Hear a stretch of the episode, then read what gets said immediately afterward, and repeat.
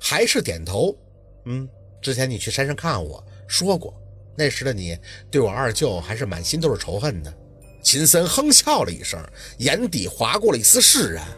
哼，是啊，可人终归是成长的。我虽然没想到你真的是薛若文的女儿，但有些事儿过去就是过去了。你还记得我说过你是我妹妹吧？嗯。秦森吸了口气。哎，我怎么会杀我妹妹呀？别说我这辈子不会让自己手沾鲜血，就算我沾了，都不会动我在乎的人。说完，反手将匕首扔远，空气中只剩啪嗒一脆音。看着秦森，宝四吸了吸鼻子，谢谢。秦森笑意轻轻，哼，不是我要谢谢你，谢谢你当初对我父亲网开了一面。哎呦呦，桂姨，沈董事长失算了吗？周疯子的语气里满是揶揄。哼，这还真是一出好戏啊！桂姨咬牙。秦少爷，你真是让夫人失望了。秦森没搭理他们，只是伸手扯过宝四的胳膊：“我带你走。”不行，庞庞。宝四摇头，庞庞不知道被他藏哪儿了。哈哈哈哈哈！周疯子笑着摇头：“我还以为你们把那个胖子给忘了呢。”薛宝四，你不就是想看看你朋友吗？嗯，去那个纸壳堆里找找，看看他还有没有气儿了。庞庞。顾不上别的，听着周峰的说完，宝四就朝着里边的破旧纸壳箱子跑去。那些破纸箱子堆得很高，宝四跑过去，不停的用手扒拉着。身后的小六和安九以及秦森都过来帮忙，一起搬移，直到胳膊掏到最里边，宝四终于摸到了肉感，心里一喜，在里边，在里边了。呼啦，成山的纸箱子彻底垮塌了。入眼的庞庞就躺在那儿。身上被绑的是结结实实的，泪痕沾着乱糟的头发，还有胶带贴在嘴上，眼睁睁地看着他们，泪水还在簌簌地流。宝四用力地撕开他嘴上的胶带，庞庞，没事，我没事儿，还好。他思维还很清晰，就是身上都湿了，水淋的，这脸也肿了，绳子绑得太紧，手腕、胳膊都勒出了道道的青紫。宝四拔出自己的匕首，帮他割开了绳子，扶起他时，庞庞脚下有些发软。小六直接躬身上前：“大胖，我背你。”“啊，不用不用。”庞庞摆着手，还有些虚弱。“你快跑啊，宝四！他们有好几个男的，看着都是挺能打的那种。”秦森有些皱眉：“你是怎么被绑来的？你家小区门口有陆二的人呀？”扑通，此声如同麻袋坠地，随后就是闷哼。转过脸，居然是两个大男人被绑着从二楼给扔了下来，一招水泥地面，两个人就都只剩下了痉挛。这就是陆二的人。周疯子冷着枪在那边的二楼开口，看戏一般的姿态。秦呐，姜还是老的辣，这句话你承认吗？秦森一脸冷淡，你的下场会比他们惨上百倍的。哈哈哈哈哈！周疯子狂笑：“我怕呀，我早就想死了。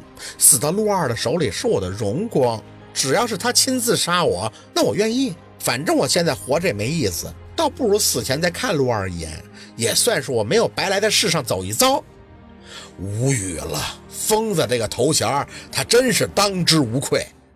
横的怕愣的，愣的就怕这种不要命的呀。我们走。秦森对他的反应视若无睹，大概知道说多了也没用。看着小六背起了庞庞，就要带他们离开。没走走到刚才的位置，二楼的桂姨就直接盯着秦森张嘴：“秦少爷，夫人对你会失望的。”干妈的这个做法我也很失望。秦森目不斜视的就回了一嘴：“站住！”桂姨怒了：“秦少爷，我再给你最后一次机会，杀了他！”秦森这回啊，压根就不回话了，带着宝四朝着大门而去。桂姨冷气抽的声音很大。好，敬酒不吃吃罚酒是吗？秦少爷，这就是你的背叛。哼！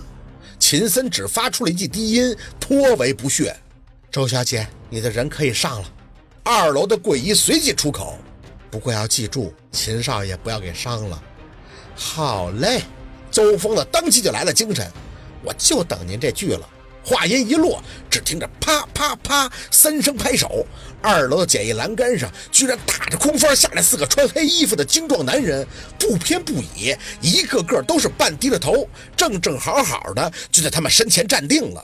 秦森眉头一紧，哼，我看谁敢拦我！哼，秦，你还真把你自己当回事了啊！别急，一会儿我肯定让你见见本事。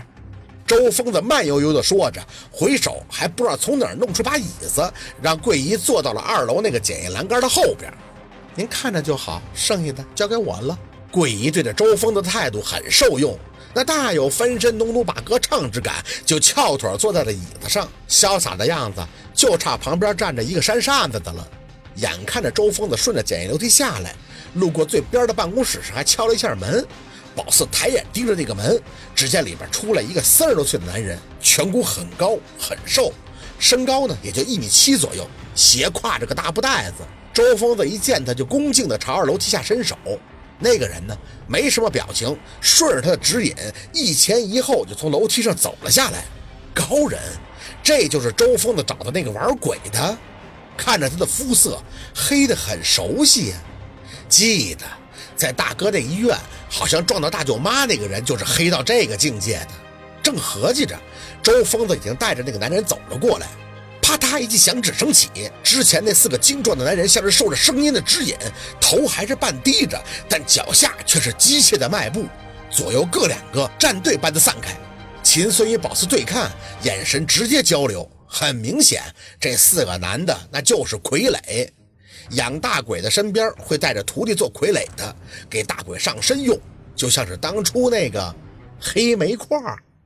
这么一想，宝四看着眼前这个男的还有些眼熟，这黑的程度以及那脸型长相，那倒是和黑煤块挺接近的，貌似啊都是一个地儿出土的。只是记得当时撞大舅妈那个会说中国话呀，那黑煤块可是纯东南亚的降头养鬼师啊，走。谁是之前让我师哥吃亏的人？站定以后，那个男人就直接出口了，果然还是说中国话，只是这长串一听还有些拗口。周峰的嘴角一挑，伸手指向了宝四：“分老板医院的那件事呢，其中功劳最大的那就是他，你师哥呀，就是给他当了垫脚石了。”眼前的黑炭哼了一声，看着宝四咬牙：“你们这些阴阳师太过狡猾，在那个医院。”我师哥受伤，居然没人出手帮助，害我师哥手指头骨折。今天我就是来替我师哥报仇的，让你们知道惹到我们的下场。师哥，宝四盯着眼前那个黑炭不动，心里呵了一声：“妈呀，这还真是不是一家人不进家门呀！就说怎么长得这么连相呢？关键是他搞错了吧？是不是得提醒提醒他呀？”黑煤块的手指头是自己装逼的代价，跟他又没关系。好，今天的故事就到这里，感谢您的收听。喜欢听白，好故事更加精彩。